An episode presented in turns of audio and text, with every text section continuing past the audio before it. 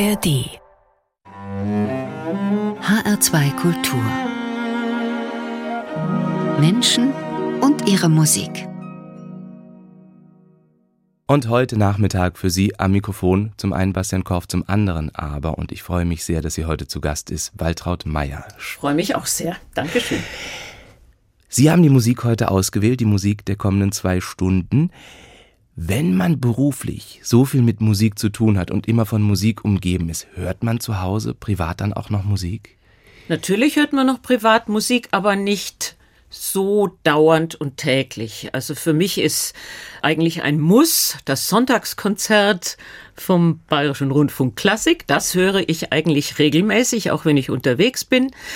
Ansonsten, wenn ich Musik höre, eigentlich gerne andere Musik. Also ich höre dann Jazz oder ja die Beatles oder so irgendwas. Was ich nicht höre, ist Popmusik. Das hört man natürlich so nebst bei sowieso, wenn man irgendwo unterwegs ist im Supermarkt oder weiß Gott wo. Aber da höre ich eigentlich mit beiden Ohren gar nicht hin. Weil es Sie nicht interessiert oder weil es Sie nicht anspricht? Es spricht mich nicht an, es interessiert mich nicht und ja, für mich ist es auch, wenn man es vergleicht wirklich mit den großen Komponisten, denke ich immer, ja, es ist ganz nett, aber es ist Unterhaltung, aber mich unterhält es jetzt nicht unbedingt. Über die großen Komponisten werden wir heute auch noch sprechen, da werden wir noch einiges hören, bin ich mir sicher. Jetzt hören wir aber wirklich Jazz. Charlie Parker haben sie rausgesucht, mhm. eines ja seiner kompositorisch vielleicht spannendsten Stücke, Coco. Oh, sehr schön. Freue ich mich.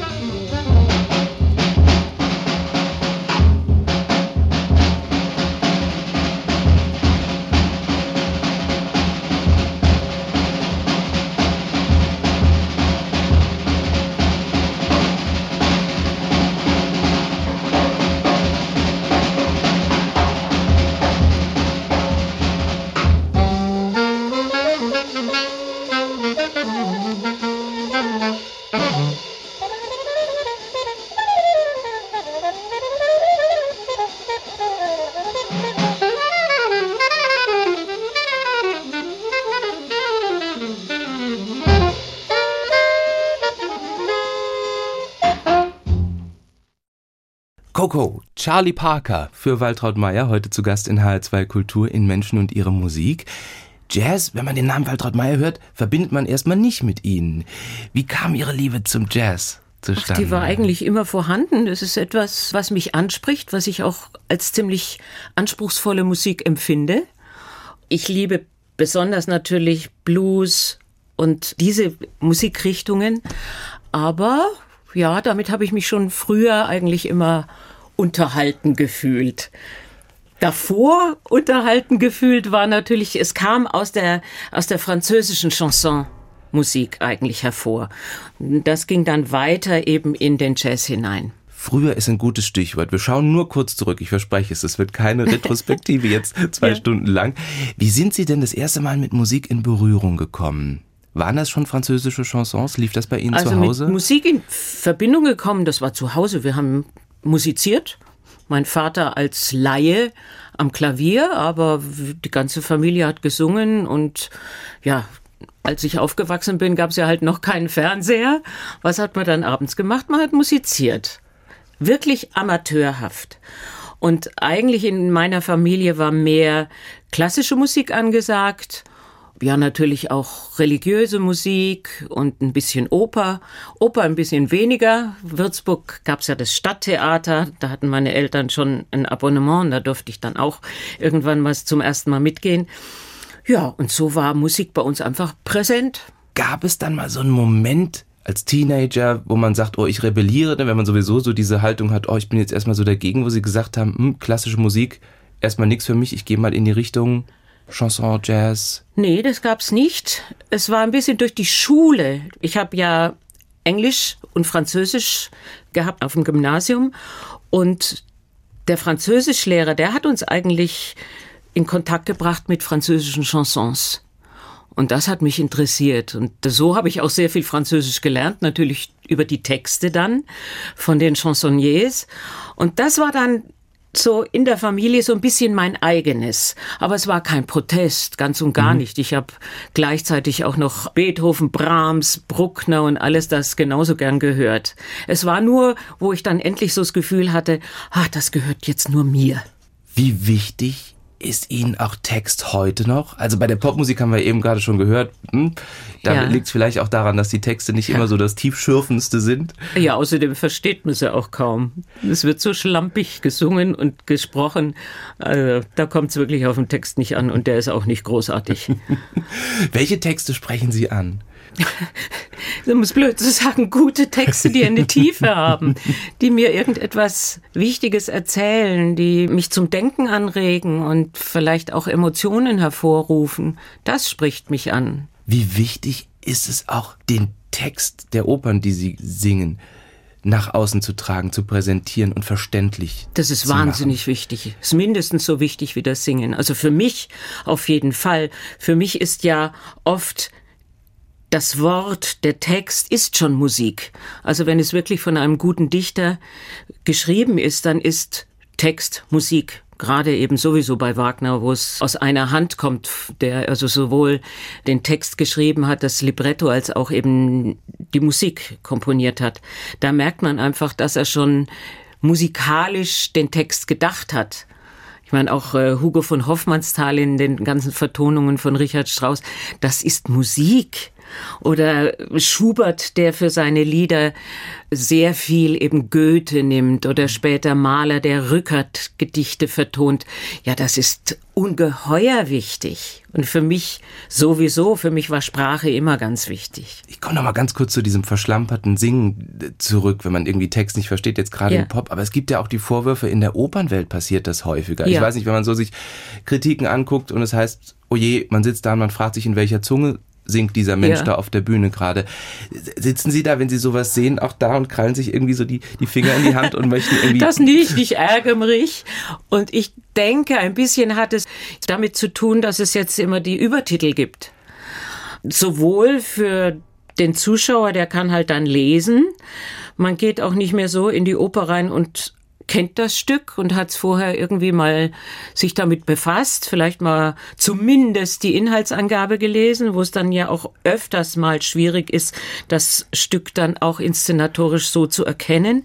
Aber ich glaube auch für manche Sänger, ist es so eine Ausrede fast innerlich zu denken, na ja, die Leute verstehen es ja eh, weil sie können es ja mitlesen. Mhm. Also mir fällt auch sehr auf, dass viele, viele Sänger, ich will jetzt nicht sagen alle, aber dass generell ein bisschen die Sprachverständlichkeit zurückgegangen ist. Dadurch jetzt nicht nur, dass man jedes Wort versteht, was ja dann auch langweilig sein kann und man trotzdem den Inhalt nicht versteht, mhm. wenn man zu deutlich spricht, sondern es wird nicht mehr sinngemäß gesprochen in der Oper. Und erst wenn ich weiß, dass ich aus dem Satz den eigentlichen Kern des Satzes herausholen möchte mit eben unseren gesanglichen und sprachlichen Mitteln, wenn dann erst der Inhalt klar wird, dann packe ich die Leute. Wir werden noch weiter über die Oper heute und auch moderne, vielleicht auch historische Inszenierungen sprechen. Vorher haben wir Musik für Sie, Jacques Brel. Oh ja. Amsterdam. Wunderbar. Dans le port d'Amsterdam, il y a des marins qui chantent les rêves qui les hantent au large d'Amsterdam. Dans le port d'Amsterdam, il y a des marins qui dorment comme des oriflammes le long des berges dans le port d'Amsterdam, il y a des marins qui meurent pleins de pierres et de drames lueurs. Mais dans le port d'Amsterdam, il y a des marins qui naissent dans la chaleur épaisse des longueurs océanes dans le port d'Amsterdam. Il y a des marins qui mangent sur des nappes trop blanches, des poissons ruisselants. Ils vous des dents à croquer la fortune, à décroisser la lune, à bouffer des haubans. Et ça sent la morue jusque dans le cœur des frites que leurs grosses mains invitent à revenir en pluie, puis se lèvent en riant dans un bruit de tempête, referment leurs braguettes et sortent en rotant dans le port d'Amsterdam. Il y a des marins qui dansent en se frottant la panse sur la panse des femmes. Ils tournent et ils dansent comme des soleils crachés dans le son déchiré d'un accordéon rance.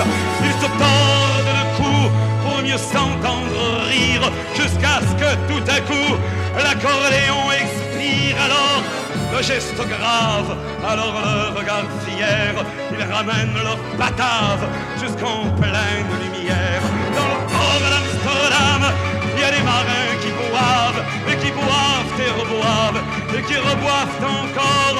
Ils boivent à la santé des putains d'Amsterdam, d'Hambourg ou d'ailleurs. Enfin, ils boivent aux dames qui leur donnent leur joli corps, qui leur donnent leur vertu pour une pièce en or. Et quand ils ont bien bu, se plantent le nez au ciel, se mouchent dans les étoiles, pissent comme je pleure sur les femmes infidèles, dans le port d'Amsterdam, dans le port d'Amsterdam.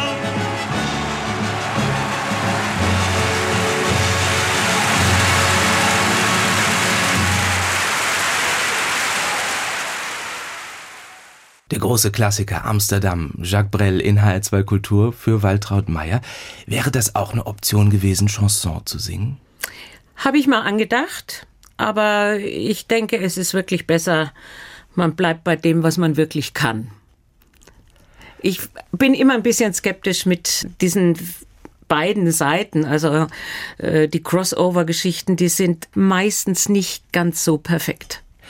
Aber wäre das auch ein Weg gewesen, den Sie einschlagen? Nein. Technisch für die Stimme wäre auf Dauer dann nicht so gut gewesen. Nein. Bevor wir jetzt gleich tiefer eintauchen in die Welt der Oper, lassen Sie uns noch ein letztes Mal zum Pop kommen. Es gibt nämlich eine Popband, die es Ihnen angetan hat.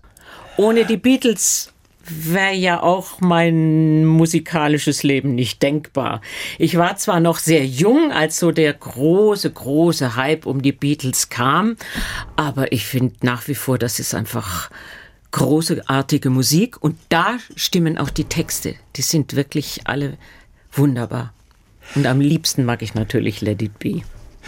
Bevor wir das hören, waren Sie auch so in einem Stones-Beatles-Lager? Gab es da auch so diese. Also diese die? Stones haben mich nicht interessiert. Ich war wirklich eher auf der Beatles-Seite. Gab es nach den Beatles noch Pop, der Ihnen gefallen hat? Jetzt nicht einer, der mir jetzt großartig spontan einfallen täte. Wenn Sie mir jetzt ein paar Beispiele sagen würden, dann würde ich sagen, oh ja, stimmt, der. Aber so spontan jetzt erstmal nicht. Dann lassen wir es und let it be. So ist es.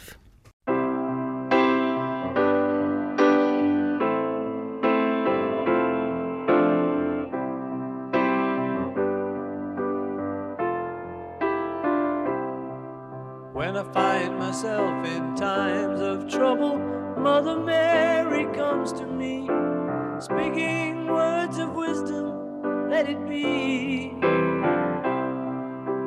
And in my hour of darkness, she is standing right in front of me, speaking words of wisdom, let it be. Let it be, let it be, let it be, let it be. Whisper words of wisdom, let it be. And when the broken hearted people living in the world agree, there will be an answer, let it be. For though they may be parted, there is still a chance that they will see. There will be an answer, let it be.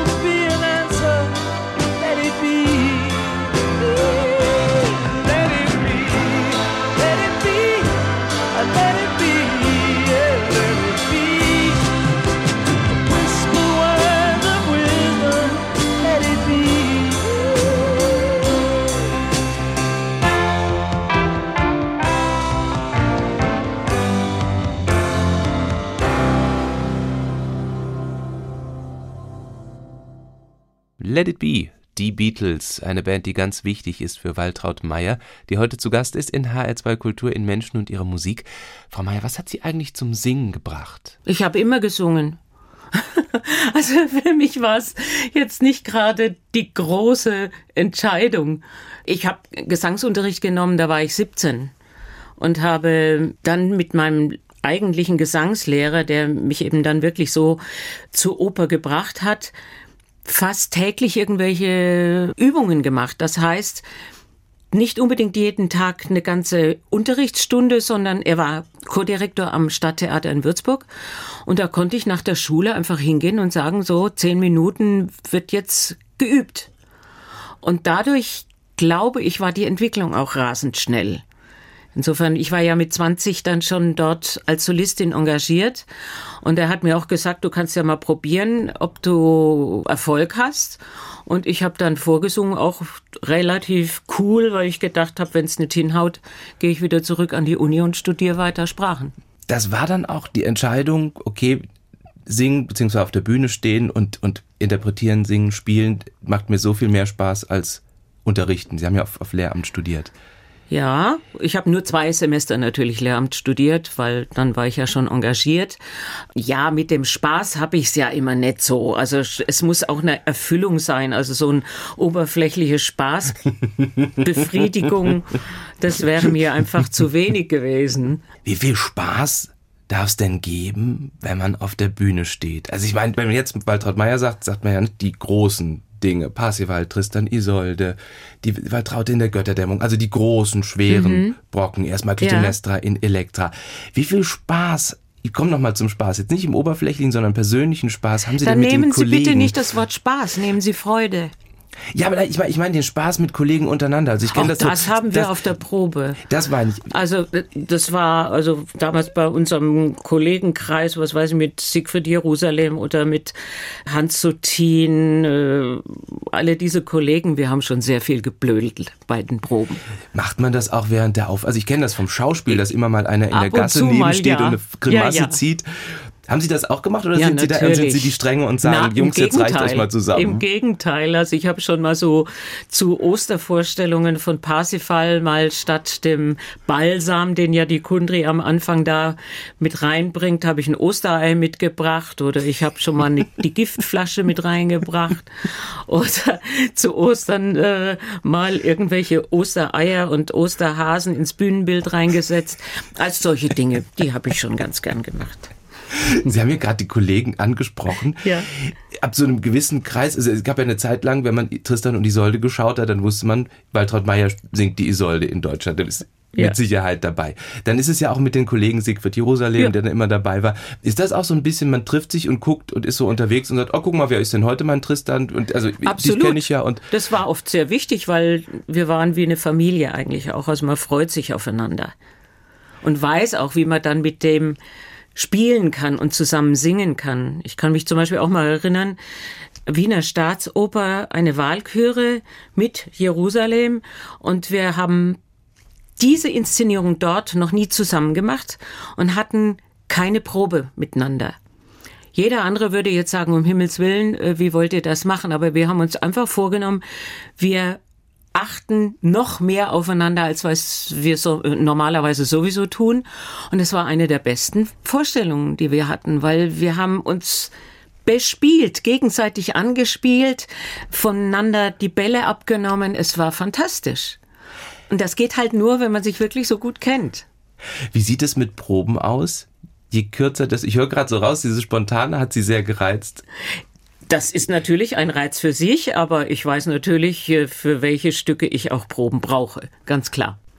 Und wir hören nun Musik aus dem Stück, mit dem Sie damals debütiert haben, Mascagnis Cavalleria Rusticana, Voi lo sapete, o oh Mama, Lise Davidson als Santuzza mit dem London Philharmonic Orchestra.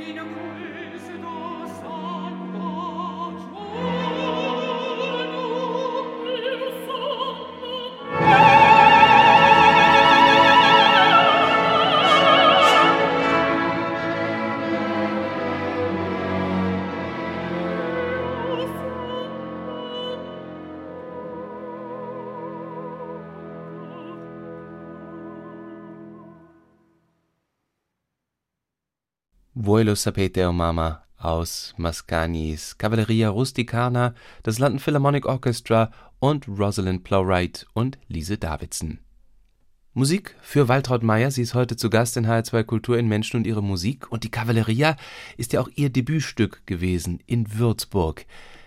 Wie sehr bleibt die im Herzen? Ist das ein Punkt Natürlich erinnere ich mich dran an meinen ersten wichtigen Auftritt als Solistin damals in Würzburg. Damals habe ich ja die Lola gesungen, nicht die Santuzza. Später habe ich sehr häufig Santuzza gesungen und äh, habe natürlich auch immer sehr genau den Lolas zugehört, ganz klar.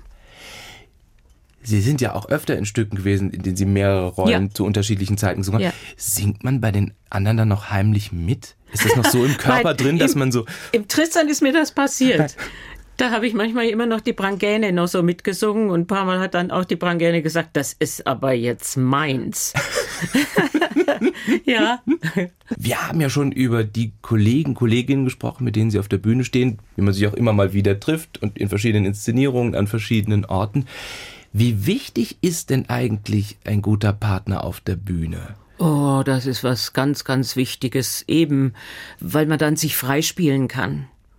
Also wenn man so vertrauen kann, dass da so ein Geben und Nehmen ist und man sich anstacheln kann, um noch besser zu werden. Also ich fand es immer wunderbar, mit ganz tollen Kollegen zusammen auf der Bühne zu sein, weil man bekommt neue Ideen und, und man wächst weiter. Tristan und Isolde würde ich ja gerne umdichten in Isolde und Tristan, weil ich immer das Gefühl habe, Isolde schafft ordentlich im ersten Aufzug, im zweiten Aufzug sind beide dran, im dritten ist zwar Na, Tristan ist er gefordert, dran, ja. aber Isolde hat die letzten Ja. Worte und äh, Die da, sind noch mal sehr schwer. und da achtet ja auch hier, ist Ja. man da nochmal besonders nervös, wenn man weiß, okay, da sitzen so viele Leute, die warten jetzt auf den Liebestod. Also mir war immer wichtig, dass wenn die beiden ersten Akte sehr gut gelaufen sind, dass ich mir sage, also abgerechnet wird wirklich erst am Schluss.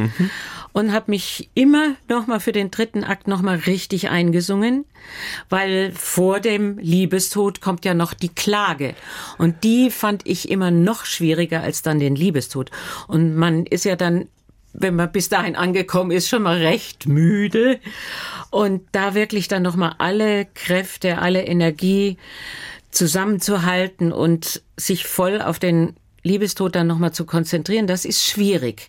Also mir war immer klar, man darf den Tag nicht vor dem Abend loben. Also ich, es, der Eindruck, der bleibt bei allen Menschen, ist wirklich der Liebestod. Und bis dahin muss ich durchhalten.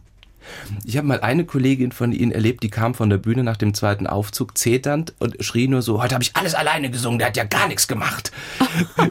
Was macht man denn, wenn der Tristan schwächelt?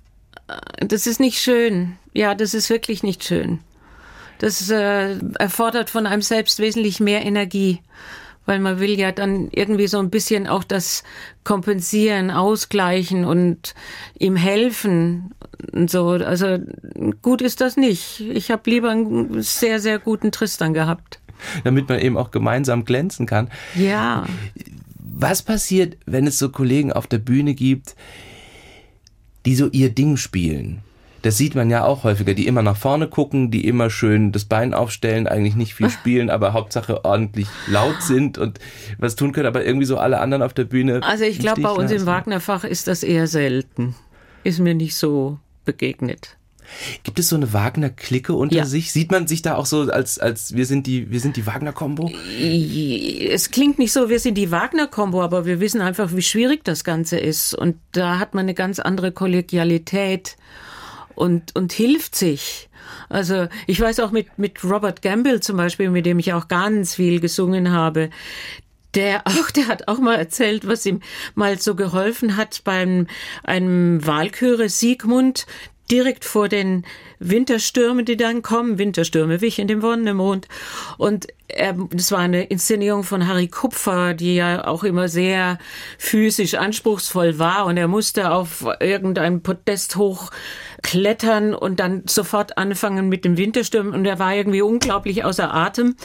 Und ich war so mit Blick zu ihm und habe einfach ganz deutlich ihn angeschaut und habe tief ausgeatmet, also so richtig ausgeatmet.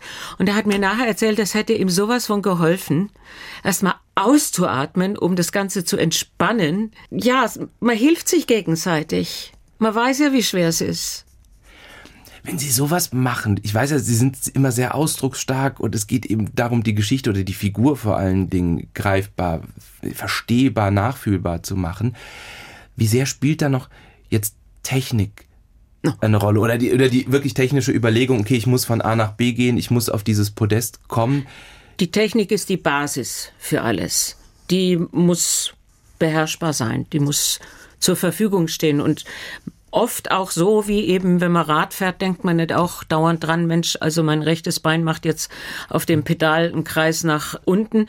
Da denkt man nicht dauernd dran. Aber wenn natürlich ganz schwierige Stellen kommen, die heikel sind, da schaltet man nochmal so das Bewusstsein ein und sagt, okay, wie mache ich das jetzt technisch? Aber normalerweise läuft die Technik nicht unterbewusst ab, aber sie läuft mehr oder weniger automatisiert ab. Wir haben so viel von den Tenören gesprochen. Wir hören jetzt das Tenor-Solo. Oh ja, das liebe ich. Da, moch, da wollte ich immer selber mal Tenor sein. Macht man das als Sopran, dass man zwischendurch mal nur für sich auch mal. Ja, natürlich. Ich habe öfters mal so, ja, gerade das Tedeum, das liebe ich als Tenor-Solo. Aber genauso Verdi-Requiem, das Ingemisco, da beneide ich auch immer jeden Tenor. Das möchte ich immer gern mal singen. Und hier ist Ernst Häfliger mit Te ergo quesumus aus Bruckners Tedeum.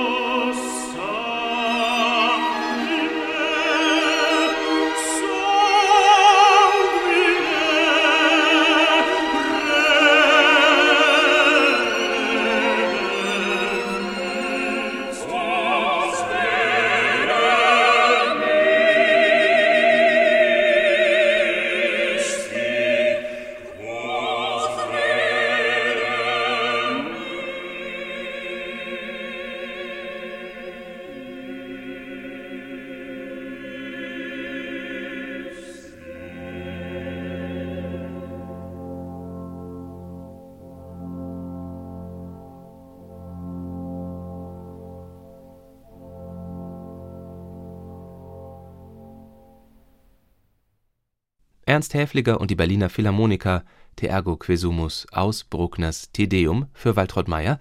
Frau Meyer, Sie nehmen ja jetzt Abschied von den Bühnen, von den Konzert- und von den Opernbühnen. Welche Menschen haben Sie auf Ihrem Weg begleitet? Gibt es Menschen, von denen Sie sagen, denen habe ich besonders viel zu verdanken, die haben mir besonders viel mitgegeben? Also es gibt viele Menschen, von denen ich viel gelernt habe, von vielen Dirigenten auf ihre besondere Art und Weise, von James Levine über Riccardo Muti, Sinopoli auch nicht zu vergessen. und so weiter. Oder eben auch mein erster ja, Generalmusikdirektor, Chef Franz Wallert, der sehr prägend für mich war am Anfang, auch mit der Repertoireauswahl, gesagt hat, das kannst du singen, das kannst du machen und so weiter. Bei den Regisseuren waren es besonders natürlich Ponell, Götz Friedrich und ganz besonders eben auch Klaus Michael Grüber, von dem ich sehr, sehr viel Dinge grundsätzlicher Art über Regie gelernt habe. Aber die beiden allerwichtigsten natürlich in meinem Leben, wo ich immer sage, das sind so meine Lebenskünstlermenschen, das ist natürlich Daniel Barenboim und Patrice Chéreau. Daniel Barenboim wird ihre letzte Clytemnestra dirigieren. Ja. Also die Elektra und sie, sie singen Clytemnestra. Ja, in einer Inszenierung eben von Patrice Chéreau. Mit welchen Gefühlen schauen Sie da schon hin? Ja, das ist für mich so die Vollendung oder Erfüllung von meinem ganzen beruflichen Leben, von all den 47 Jahren, die ich dann auf der Bühne gestanden bin. Für die beiden hat sich's gelohnt. Im Operngeschäft ist es ja so, das wissen ja viele gar nicht, man wird ja schon Jahre im Voraus gebucht. Sie haben ja dann immer Ihren Terminkalender Ja. schon um Jahre quasi geplant. Dementsprechend lang haben Sie wahrscheinlich auch Ihren Abschied geplant. Oh ja. War das nochmal sehr sentimental oder, Nö. oder sehr, ich, Nein, da wenn kommt was man Neues? wirklich selbstbestimmt weiß, wann ich etwas zum letzten Mal singe und dann abgebe, war für mich immer ganz wichtig, dass diese Vorstellung auch noch gut läuft. Und die behalte ich in Erinnerung. Die ist wirklich bei mir gespeichert. Ich habe auch alle die großen Partien dann gefeiert. Es war dann immer ein Fest mit den Kollegen auch. Und das ist wichtig. Es bleibt mir. Da ist etwas abgerundet. Und jetzt deswegen auch mit Chéreau und mit Barenbäum abzuschließen, generell abzuschließen. Ja, das ist einfach wunderbar. Wissen Sie, was Sie an dem Abend danach machen werden? Keine. Ahnung. Keine Ahnung. Feiern. Eine Ihrer ersten Schallplatten, die Sie gekauft haben, war eine Aufnahme von Othello Ja. mit Tebaldi. Wie war das Gefühl, das erste Mal in der Skala zu stehen und zu wissen, okay, ich stehe auf den gleichen Brettern, dann auch noch gesagt zu bekommen, Mensch, du, da gibt's diesen Sweet Spot, da hat die Tebaldi gestanden, da klingt's besonders Ja. gut. Mit welchen Gefühlen kommt man da an? Also wichtiger war eigentlich nur noch in der Garderobe von Tebaldi und Callas zu sein. zu wissen, mein Gott, wie viel äh, Schweiß und Tränen sind hier schon vergossen worden. Und äh, vor Nervosität vor dem Auftritt. Also das hat mich eigentlich mehr beeindruckt, als dann nachher auf die Bühne zu gehen. Das war wichtiger, weil es natürlich irgendwie persönlicher noch war. Andererseits, damals noch vor dem großen Umbau von der Scala waren diese zwei Spots auf der Bühne. Es gab ja den Punto Callas und den Punto Tebaldi da waren die noch wesentlich ausgeprägter. Also man wusste genau, wenn man dort steht, dann ist das wie ein Lautsprecher noch mal raus auf die Bühne. Und Ricardo Moody hat einen auch immer so vom Pult aus hingelenkt und hat gesagt, ja, also noch rüber, rüber, rüber. Und dann hat er einen Daumen hoch gemacht, wenn man da stand. Und ich weiß noch, als ich mit Placido Domingo dort Walküre gemacht habe, so den ersten Akt, singen wir ja immer so ein bisschen so hintereinander. Jeder hat mal so seinen Gstanzel, wie ich das sage. Und da haben wir uns immer abgewechselt. Jeder durfte dann, wenn er dran war, auf einem dieser Punkte da stehen. Heute jetzt nach dem Umbau ist das ein bisschen abgeschwächt. Aber es ist immer noch so ein ganz kleines bisschen zu spüren, aber es ist wesentlich weniger. Das gibt's ja auch in anderen Häusern. Macht man da auch mal so die Erfahrung, dass man irgendwie sieht, hey Kollege, wo wanderst du denn gerade hin? Du suchst dir ein besonders schönes Plätzchen, komm mal wieder her. Isolde steht hier. Nee, eigentlich so an anderen Häusern ist das nicht so der Fall. Es gibt manche Häuser, wo man weiß, in welche Richtung man besser singt, also so, so gerundete Häuser ist immer besser. Man singt nicht kerzengerade aus, sondern ein bisschen so diagonal, weil dann verbreitet sich der Klang auch ein bisschen anders. Aber nee, da haben wir dann ansonsten nicht so drauf Rücksicht genommen. Und wir hören Renata Tebaldi aus Othello. Und ich glaube, wir werden, wir halten Taschentücher bereit. Ja. Für mich ist in Othello natürlich das berührendste das Lied an die Weide. das, da muss ich immer weinen. Also egal wie, aber das berührt mich immer so unglaublich. Wir machen schnell das Mikrofon zu und die Musik an.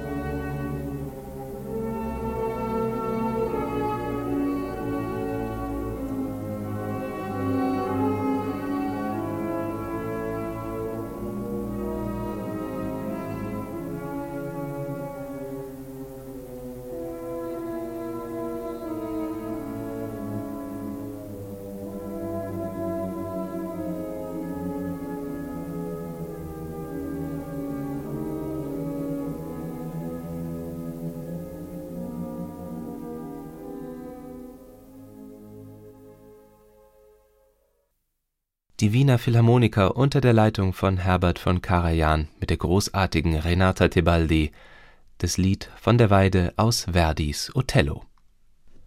Und wir machen einen Sprung von Verdi zu Wagner. Da ging es los am Nationaltheater Mannheim mit der Erda, dann auch Waltraute, Fricker und dann die erste Kundry im Parsival 1981 in Dortmund. Und dann sofort in Köln unter der Regie eben von Jean-Pierre Ponel. Da habe ich es dann zum ersten Mal so ein bisschen kapiert, was die Rolle so ist. Und damit bin ich eben dann zum Vorsingen nach Mannheim, äh, nach Bayreuth gefahren. Überzeugt es zu werden? Nein, im Gegenteil. Ich hatte gar nicht vor, äh, Parsifal vorzusingen, weil 1982 waren die Vorsingen eben hauptsächlich für die Besetzungen für den Ring von Scholti. Und ich malte mir natürlich aus, vielleicht eine Fricker oder eine Waltraute zu singen, hatte aber mein Klavierauszug von Parsifal dabei und der Pianist, der mich begleiten sollte, sah das und sagte, was singen Sie denn im Parsifal? Habe ich nur gesagt, ja, ich habe jetzt gerade äh, die Kundri gesungen in Köln. Und da hat er gesagt, ja, warum singen Sie das nicht vor? Und da habe ich noch gesagt, ja, das singt doch hier die Rüsanek. Da werde ich doch wohl nicht äh, Kundri singen. Da hat er gesagt, es geht doch ums Vorsingen und nicht um wirklich, welche Partie man dann bekommt. Und ich habe wirklich und wahrhaftig direkt bevor ich auf die Bühne bin, Ene Mene Mu gemacht und es kam Parsifal raus und ich sag zum Pianisten, ich sing Kundri vor. Und das hat dann Wolfgang Wagner auf die Idee gebracht ich soll doch bitte noch mal einen Tag bleiben. Am nächsten Tag käme James Levine, ich möchte ihm doch noch mal bitte vorsingen. Und dann habe ich Levine vorgesungen und er sagte, ich soll doch bitte auch noch einen Tag bleiben. Er möchte gern mit mir dran arbeiten. Und so kam das. Also es war gar nicht meine Absicht dort. Hatten Sie da schon Ihr Herz an Wagner verloren oder war das erstmal nur Teil des Repertoires? Unter anderem. Natürlich kam mir Wagner dadurch, dass es eben so diese Einheit von Text und Musik ist, kam mir natürlich schon immer recht nahe. Also ich war schon immer fasziniert. Ich war dadurch fasziniert, dass meinen ersten Wagner, den ich auf der Bühne gesehen habe, war dieser berühmte Jahrhundertring von Patrice Chéreau. Ich habe äh, doch in Bayreuth einen Wettbewerb gesungen und gewonnen. Allerdings den Wettbewerb habe ich mit Cherubino-Arie gesungen aus äh, Nozze di Figaro und der Evoli-Arie von Don Carlos, also nichts mit Wagner. Als Preis Karten für Bayreuth für eben den Ring. Und das war das erste Mal, dass ich überhaupt Wagner auf der Bühne gesehen habe. Und dann noch in dieser wahnsinnigen Inszenierung. Also ich war hin und weg und fasziniert und gebannt von ersten Moment an. Sind Sie da auch schon mit Giraud in Kontakt gekommen? Gab es da schon irgendwie einen Austausch? Nee, ich habe ihn dann nicht gesehen und nicht gesprochen. Eine schwierige, vielleicht auch eine gemeine Frage. Gibt es eine Lieblings-Wagner-Rolle? Nein. Ich singe nur Lieblings-Wagner-Rollen. Sonst die anderen würde ich nicht singen. Wenn man eine Rolle ganz oft singt, in so verschiedenen Inszenierungen, auch wirklich auch sehr unterschiedlichen Inszenierungen, auch über lange Zeit.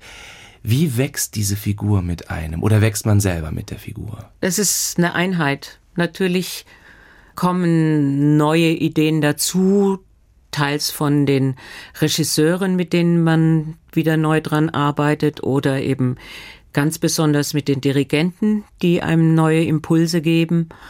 Auch andere Kollegen, wo man denkt, oi, der drückt ja diese und jene Stelle ganz anders aus.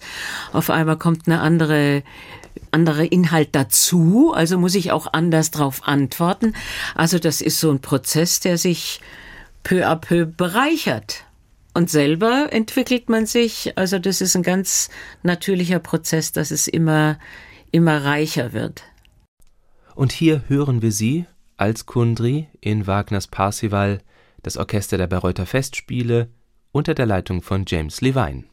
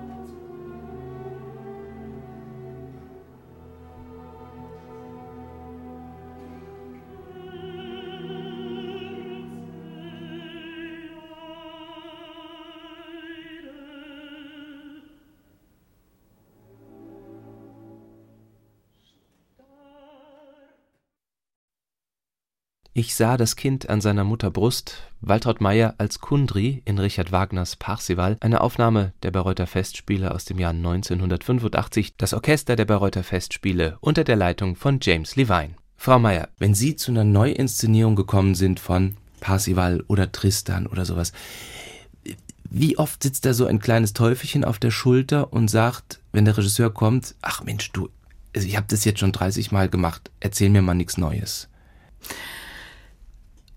ich, für mich war immer wichtig, wie ist die Qualität dieses Vorschlags? Also ist es etwas, wo ich denke, huch, das ist ja wirklich eine interessante Idee, eine, auf die ich noch gar nicht gekommen bin oder die ich noch nicht bedacht habe, aber die lohnt sich, da erstmal nachzugehen.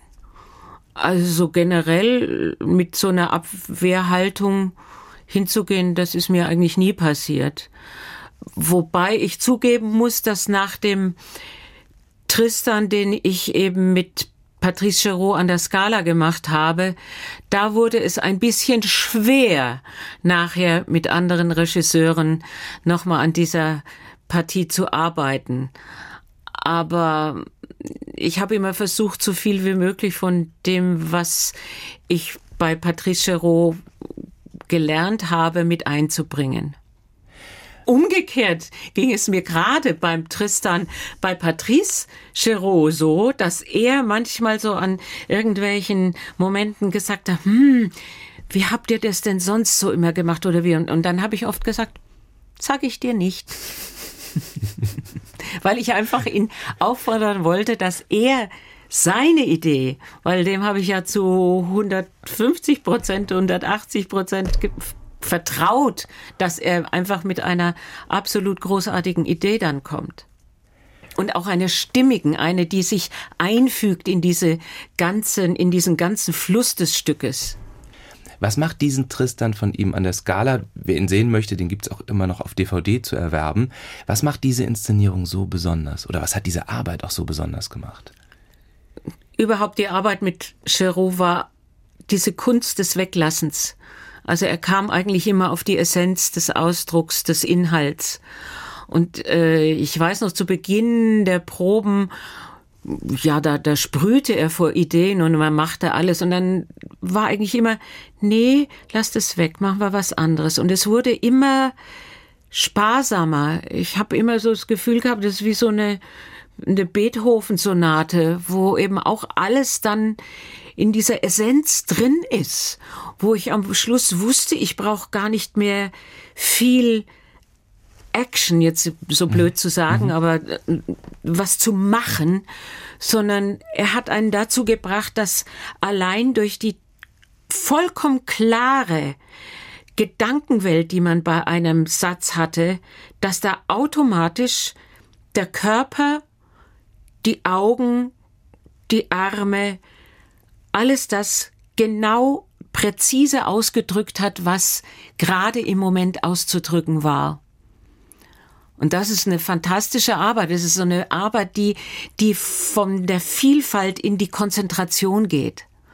Und die ist einfach phänomenal. Sie haben gerade das Stichwort Beethoven-Sonate gegeben. Wir hören das Rondo aus der Waldstein-Sonate. Oh, wie schön.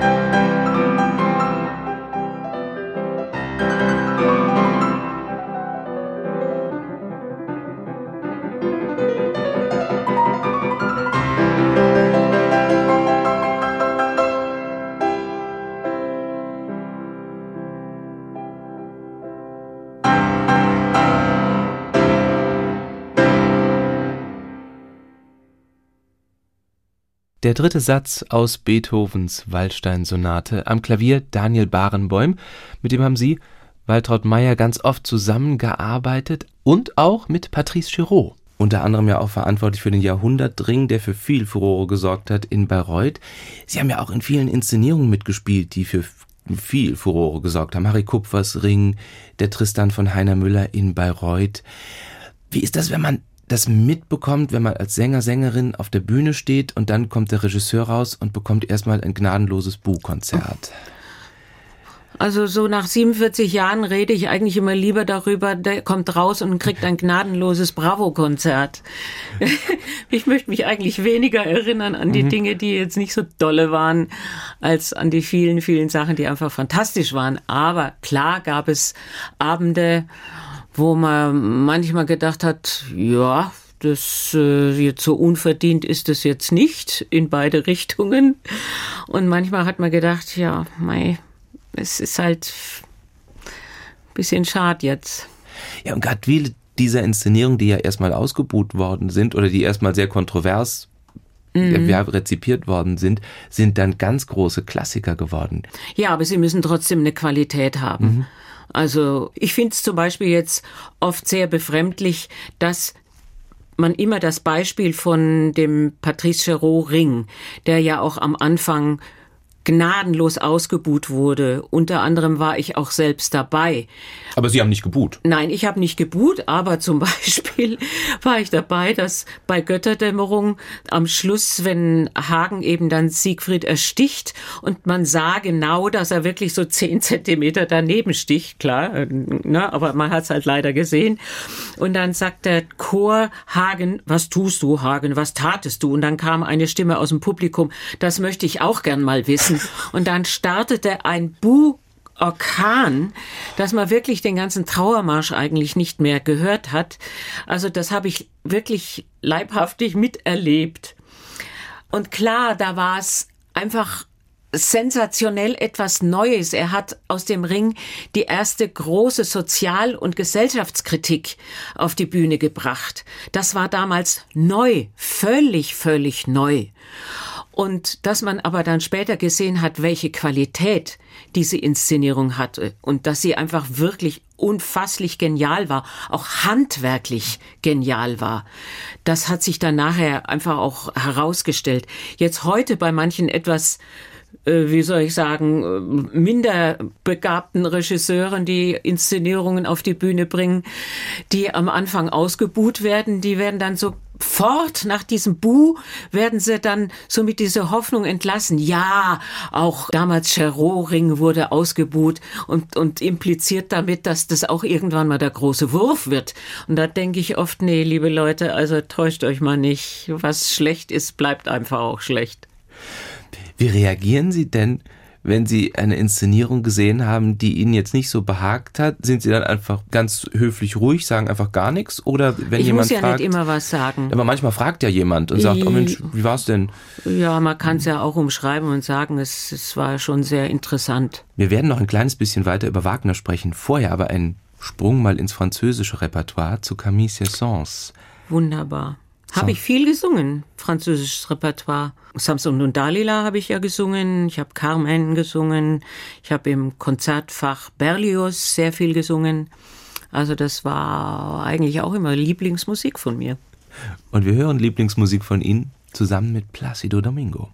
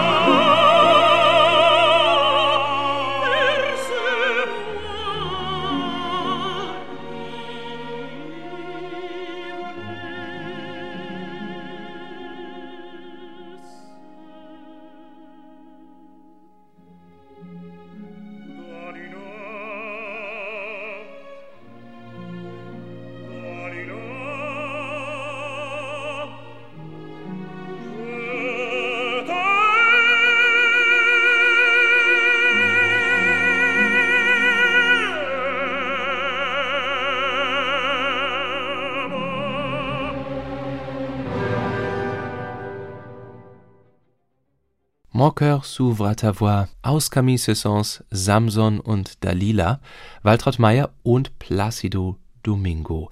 Waltraud Meyer ist zu Gast in HR2 Kultur Menschen und ihre Musik. Mit Placido Domingo haben sie ja auch Walküre zum Beispiel gesungen. Viele Walküren mit ihm zusammen gesungen. Wir haben in unseren beiden Rollen, er Siegmund, ich Sieglinde, haben wir sogar debütiert an der Wiener Staatsoper. Wie hält man sich denn fit, so einen Abend durchzustehen? Das frage ich mich immer. Es ist ja nicht nur ein gesanglicher Kraftakt, sondern es ist ja auch einfach eine sehr lange Zeit, die sie da auf der Bühne stehen. Auch bei Tristan und Isolde sind sie ja sehr beschäftigt. Ja, also man darf nicht nur dran denken, sich nur für den Abend fit zu halten, sondern generell muss man einfach in guter Kondition sein. Es gab aber durchaus auch Abende, wo ich am Morgen überhaupt keine Stimme hatte. Ich habe den Mund aufgemacht und es kam nicht, noch nicht mal ein Krächzen raus. Und ähm, so im Lauf der Jahre habe ich dann so ein bisschen ein Vertrauen gehabt und gesagt, okay, jetzt fang mal irgendwie an zu versuchen zu summen und als dann das erste Summen so rauskam, das war dann schon ein positives Zeichen. Und dann habe ich den ganzen Tag vor mich hingesummt und gesummt und gesummt. Und siehe, da abends war die Stimme da. Da hilft einem natürlich auch, dass man sich auf eine solide Technik verlassen kann. Da weiß man, dann geht es. Mhm. Ja, wie hält man das durch? Nicht dran denken, dass man sich nicht gerade wunderbar fühlt. Es muss bis zum Schluss durchgehen. Und was macht man, wenn man nicht auf der Bühne ist in der Zeit? Also jetzt lange Pause oder weil Traute sagen einige ja auch, das ist toll, man kommt, singt eine Viertelstunde und das, und das war's. Ja. Tolle Partie. Ist das so? Nein. natürlich sind lange Pausen sind äh, schwierig. Oft natürlich äh, hilft sich noch mal einzusingen ganz klar. Ich habe einmal einen groben Fehler gemacht. Äh, bei der Wahlküre hat man ja im zweiten Akt relativ lang Zeit, bis man wieder drankommt. Da war gerade Fußball-WM und es spielte Deutschland gegen Argentinien. Und ich bin in dieser Zeit in den Mannschaftsraum gegangen von den Technikern und habe da zugeguckt. Und es war unglaublich spannend. Und ich bin dann auf die Bühne und habe noch wirklich weiter nachgezittert und habe mir dann gedacht, ups, holla, das darfst du aber wirklich nie wieder machen. ja, man lernt, was man darf und was man nicht darf. Sieglinde in der Wahlküre, da ist ja auch so ein Paradebeispiel, wie bei Wagner die Emotionen wechseln innerhalb von Takten, ja. habe ich das Gefühl. Ja. Was ist denn da wichtiger, den richtigen Ausdruck zu treffen? Oder, also ich meine, die Idealvorstellung ist natürlich super singen, super spielen. Aber dieses Gefühl in echt rüberzubringen und zu denken, okay, ah, ich habe jetzt mal kurz gequetscht oder ich habe jetzt mal, hm, das hätte ein bisschen sauberer sein können, aber hey, ich war gerade so, ich habe so eine rohe Emotion rübergebracht. Naja, eine rohe Emotion oder, sollte man sowieso nicht. Die sollte durchaus trotz und alledem kontrolliert sein. Also wir transportieren ja nicht unsere eigene Emotion, sondern die ist schon durch sehr, sehr viele Raster durchgegangen, wo abzuchecken ist, wie teile ich die Technik ein, wie ist wirklich die Emotion dieser Rolle oder dieser Figur in dem Moment. Also der Gaul darf nicht mit einem durchgehen, das mhm. ist ganz klar. Aber unterm Strich natürlich, man bemüht sich, um trotzdem das musikalisch wunderbar ja. hinzukriegen. Aber wenn es mal nicht so ganz gelang, ich aber das Gefühl hatte, ich habe etwas transportieren können, was die Menschen bewegt, wo, wo sie sich wirklich angesprochen fühlen, mit einbringen können, dann zählt das mehr, das ist klar. Und nun hören wir sie als Isolde, natürlich mit dem Liebestod, die Berliner Philharmoniker unter der Leitung von Daniel Barenboim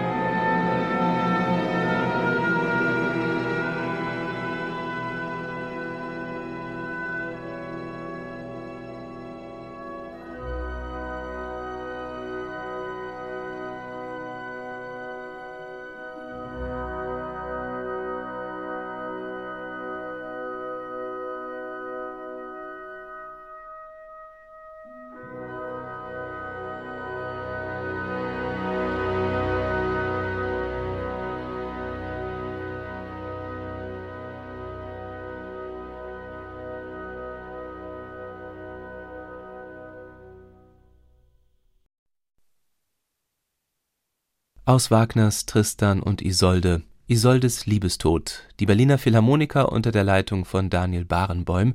Als Isolde Waltraud Meyer. Sie ist heute zu Gast in HR2 Kultur in Menschen und ihre Musik. Frau Meyer, bei all den großen Wagner-Frauen, haben Sie auch mal so Brünnhilde gelinst?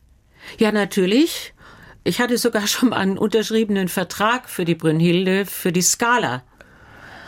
Und je näher das so rückte, umso mehr habe ich so ein bisschen Bauchgrummeln gekriegt, weil das mehrere Auswirkungen gehabt hätte, die ich nicht wollte.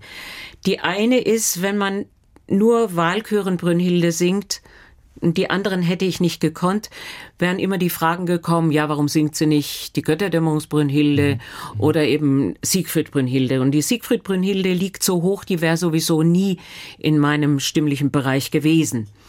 Das wäre Punkt eins und der Punkt zwei, in dem Beruf ist es einfach so, ja, jetzt singt sie die Brünnhilde, dann wären nur noch Angebote gekommen für Turandot, für Tosca und alle diese wirklich hoch, hoch, hoch dramatischen Sopranrollen. Und ich bezeichne mich ja nach wie vor nicht als Sopran, sondern als hoher Mezzo. Und die paar Partien, die ich im Sopranfach gesungen habe, eben Fidelio Leonore oder Tristan Isolde, die habe ich als Erweiterung betrachtet. Und mir war wichtig, dass ich mein Kernfach behalten kann. Insbesondere eben auch dann im Konzertfach, dass ich sagen konnte, ich bekomme weiter Angebote eben für die Wesendonck-Lieder, für die Malerlieder, für Malersymphonien, für Liederabende dann auch mit Schubert-Liedern in meinem angestimmten Mezzosopranfach. Das war mir wichtig. Und dann habe ich Barenboim gefragt, er hat es dann dirigiert. Ich habe gefragt, ob ich es nicht tauschen könnte mit der Nina Stemme, die eigentlich die Sieglinde singen sollte. Und dann war Nina Stemme war bereit zu tauschen und ich denke im Nachhinein für uns beide war es die bessere Lösung. Sie war eine wunderbare Brünnhilde und für mich war einfach die Sieglinde, die, ja, damit konnte ich mich so richtig ausdrücken und hatte das Gefühl, das bin ich. Und Nina Stemme ist ja auch immer noch schwer unterwegs als so Brünnhilde. Ist es, ja. Um es einmal abzuschließen, für alle, die sagen, oh Wagner, da traue ich mich nicht so wirklich ran, das ist alles so lang, das ist alles so laut, das ist alles so schwer. Warum ist Wagner toll? Der geht direkt ins Mark. Also man soll da bitte nicht mit Kopf in die Vorstellung gehen, sondern einfach sich darauf einlassen, auf diese ganzen Gefühls- Wallungen, die dann kommen. Und im Gegenzug, wenn Sie ja sagen, ich möchte auch Zeit für Maler haben, warum ist Maler so toll? Schwierige Frage, warum ist so toll? Da könnte man ein ganzes Buch schreiben, warum es so toll was, ist. Was bedeutet Maler es, Ihnen? Oh. oh je, ist genauso dickes Buch. Genauso dickes Buch, ja. Genau. Ich glaube, dann hören wir einfach rein ja. in das Lied von der Erde.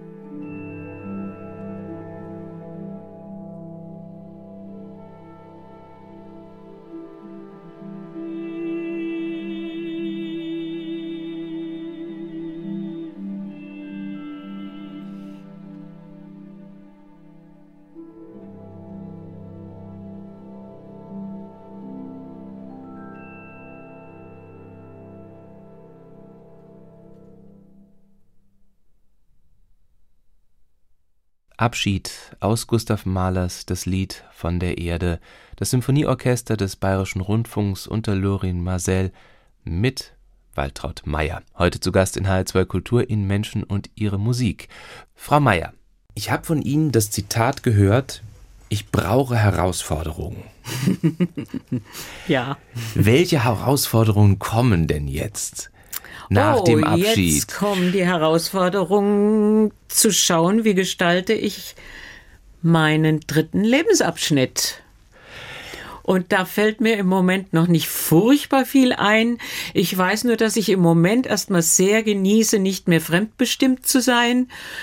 zu tun, was mir gerade so gefällt, mit Freunden zusammen zu sein, Besuche zu machen, Reisen zu machen dahin, wo es keine Oper gibt. Was auch kommt, ist ARD-Wettbewerb in der Jury mitzuarbeiten, solche Aufgaben. Orte, wo es keine Oper gibt. Möchten Sie erstmal Abstand nehmen, noch erstmal nicht nee, sehen? Ich will oder, nicht wirklich oder? Abstand nehmen, weil ich gehe gern in die Vorstellung. Also jetzt bald ist hier in München ist äh, AIDA, da werde ich mit Sicherheit reingehen. Und ich gehe wahnsinnig gern ins Konzert. Also nein, nein, in der Beziehung kein Abstand von der Oper, aber sonst waren natürlich früher so die Reisen damit verbunden, dass man auch selber zu singen hatte. Und jetzt möchte ich einfach auch reisen, ohne dass ich singen muss. Wird das auch nochmal ein anderer Lebensstil? Also ich habe mal sehr über Sie gelacht. Da haben Sie eine Geschichte erzählt. Sie hatten furchtbare Lust auf einen Burger und haben sich eingemummelt, dass Sie keiner Ja, erkennt, genau. sind zu einer Burgerbraterei und dann saß da eine Kollegin. Und ich saß rätselnd davor und dachte so, warum hat die arme Frau sich versteckt? Ist das so etwas, das, wo man sagt, okay, als Opernsängerin nicht, dass jetzt das Publikum sieht, ich hab, muss so einen, einen gewissen Lebensstil erstmal nach außen haben oder ja, du hast einen ganz anderen Grund? das ja immer noch so, dass wir da also mit der Sänfte zur Oper getragen werden und ich weiß nicht, was das alles nur so Glamour ist. Das ist es ja überhaupt nicht. Also es ist wirklich harte, harte Arbeit und oft auch mit viel Verzicht und Konzentration verbunden. Wie sehr beeinflussen denn die Vorstellungen das Leben? Also, dass man schon gucken muss, okay, ich habe da eine Isolde, oh je, okay, ich muss so Ja. ein bisschen mich vorher runterdimmen oder vorher ein bisschen langsamer machen, dass ich das morgen Ja. Abend dann durchstehe. Also in der Serie von Tristanen, ich habe ja immer drauf äh, geschaut, dass ich mindestens drei Tage zwischen den Vorstellungen habe, weil Tag nach der Vorstellung habe ich immer das Gefühl gehabt, ein LKW ist über mich drüber gefahren. Also da tut einem alles weh, alle Muskeln tun weh, alle Knochen tun weh, man ist total müde, also da geht gar nichts. Der zweite freie Tag ist dann erstmal wieder Erholung und der dritte freie Tag ist schon wieder Vorbereitung auf die nächste Vorstellung. Also in so einer Serie von diesen Vorstellungen, ja, da gab's kein Rotwein, da gab's wenig Einladungen, um nicht zu sagen eigentlich keine Einladung irgendwo. Da hieß es zu schauen, dass man gescheit schläft. Und so, also da, das ist alles äh, diesen Vorstellungen untergeordnet, ganz klar. Wie sagt man denn einer Rolle, einer Figur, die man lange gehegt und gepflegt hat und mit der man lange gelebt hat, auf Wiedersehen? Wenn man so zum letzten Mal eine Sieglinde singt, eine, eine Isolde, jetzt die Clytemnestra, wie gesagt, im Herbst. Gibt es ein Ritual, wie man sich verabschiedet? Nein, es gibt kein Ritual, aber ich versuche nochmal in dem Moment voll in dieser Rolle aufzugehen. Und dadurch weiß ich, sie wird in mir bleiben. Können Sie sich Vorstellungen angucken, in denen andere gerade Sieglinde oder Isolde singen? Oder ist das noch so ein, Das ist noch schwierig. Das weiß ich, das ist noch schwierig. Gerade diese Partien. Isolde geht noch gar nicht, das weiß ich. Kundri ist auch ganz, ganz, ganz schwer. Das habe ich also live mir auch noch nicht angehört. Mal so, wenn was im Fernsehen übertragen wurde, dann weiß ich, ich kann mir vielleicht mal gerade so ein bisschen einen Akt angucken. Sieglinde, glaube ich, wäre auch noch schwierig. Was schon ging, ist eine Eboli sich anzuhören. Äh, ja, dann jetzt die Amneris, die ich ja auch viel gesungen habe. Also viele Partien, das geht schon. Waltraud Meier, ich danke Ihnen sehr, dass Sie sich die Zeit genommen haben. Ich wünsche Ihnen ganz viel Freude mit einem leeren Terminkalender und ganz vielen Dingen, die Sie sich vornehmen können und jetzt erleben können. Und wir werden mit ein bisschen, ja, Swing noch hier rausgehen, mit ein bisschen Jazz. Musik, die Sie sich auch rausgesucht haben. Dave Brubeck, Take Five. Vielen, vielen Dank. Und wenn Sie zu Hause die ganze Sendung Menschen und ihre Musik nochmal hören möchten, das geht jederzeit als Podcast in der ARD Audiothek. Da finden Sie auch die Sendungen der vergangenen Monate. Außerdem können Sie uns auch abonnieren, ganz kostenfrei. Jetzt aber hier Dave Brubeck, Take Five.